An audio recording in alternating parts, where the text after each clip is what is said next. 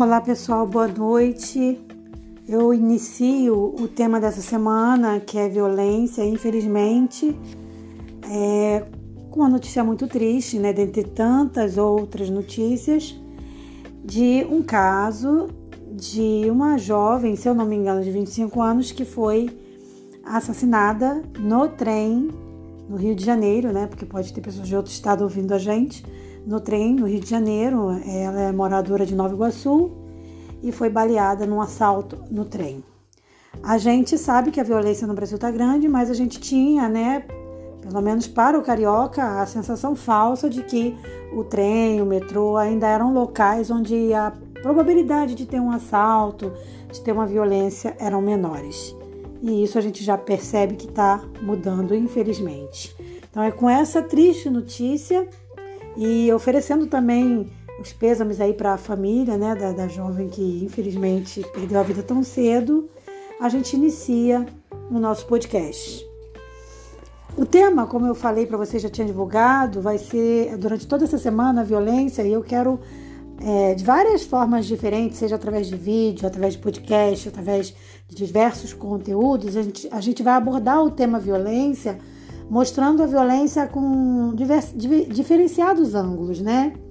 A gente vai mostrar um pouco da violência infantil, a violência contra a mulher, a violência contra crianças especiais e a violência no geral na, na sociedade, né?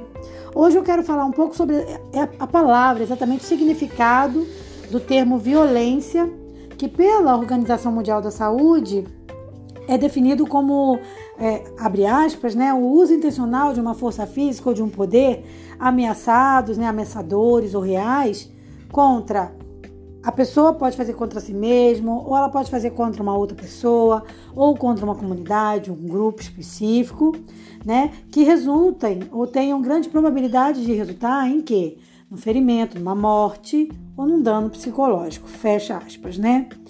Então, assim, é preciso a gente entender que violência, ela, ela não é uma, uma única coisa, ela tem vários aspectos. Então, existem vários tipos de violência. É, a violência ela pode se apresentar como um abuso na questão econômica, na questão financeira, na questão patrimonial. Ela pode se apresentar como bullying, ela pode se apresentar como discriminação de raça, de sexo, de opção sexual, ela pode se apresentar como aliciamento, né? Ela pode também se apresentar também como até mesmo como uma adoção ilegal, né? Ela, isso também é um tipo de violência. Um abandono de incapaz também é violência, tá? Então assim, a violência ela tem várias faces. Agora, por que que a violência acontece? É, existe sempre o que? O uso de uma força, seja através, por exemplo, assim, no caso da violência física, através de, de, de empurrões, através de abuso sexual, através de bater, né, tapa, chute, isso é violência, né, física. E tem a, a, violência psicológica também, que a pessoa ameaça, ofende, né? Faz gestos ameaçadores, causando na outra pessoa temor. Então, isso também é um tipo de violência, né? Então, quando a pessoa, por exemplo, no caso de uma criança, quando há aquela, aquela ameaça de dar um tapa, de bater, isso é uma violência também, né?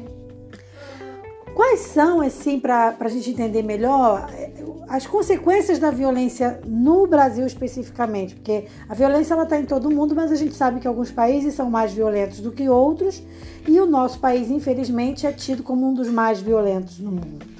Então, quais são as consequências da violência no Brasil? É, são, são muito grandes. Por exemplo, a gente, através da, do resultado da violência, a gente tem os prejuízos sociais, é, prejuízos da, da, vida individual da pessoa.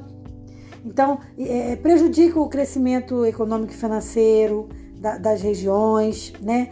É, isso, é, essa violência ela acaba impactando também o, o sistema público, tá? Então, assim, vai afetar vários aspectos da vida, da sociedade como um todo, né? Agora, como é que a gente resolve a violência? O que eu vou falar aqui agora vai parecer meio clichê. Mas infelizmente não acontece porque os políticos não dão a atenção devida a esse caso da violência, né? Mas se fosse, se houvesse um investimento na política de prevenção, né? se houvesse uma inteligência é, de investigar os casos de violência com mais, mais, é, mais interesse, maior interesse, né? Isso tudo ajudaria a reduzir a violência no nosso país, né? Então, assim, é, existe de verdade uma falha no governo federal, no Estado, que não cumpre o papel ali de protetor, porque o Estado ele deveria ser o protetor da sociedade, né? Não sei se você sabe disso, mas deveria cabe ao Estado proteger o cidadão.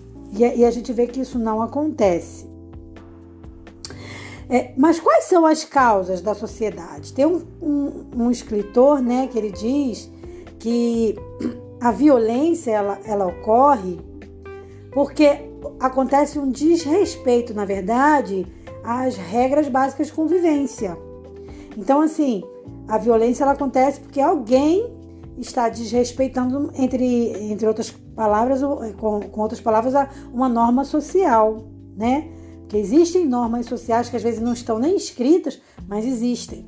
Então, a, o, o violento, ele quebra essa norma social tá?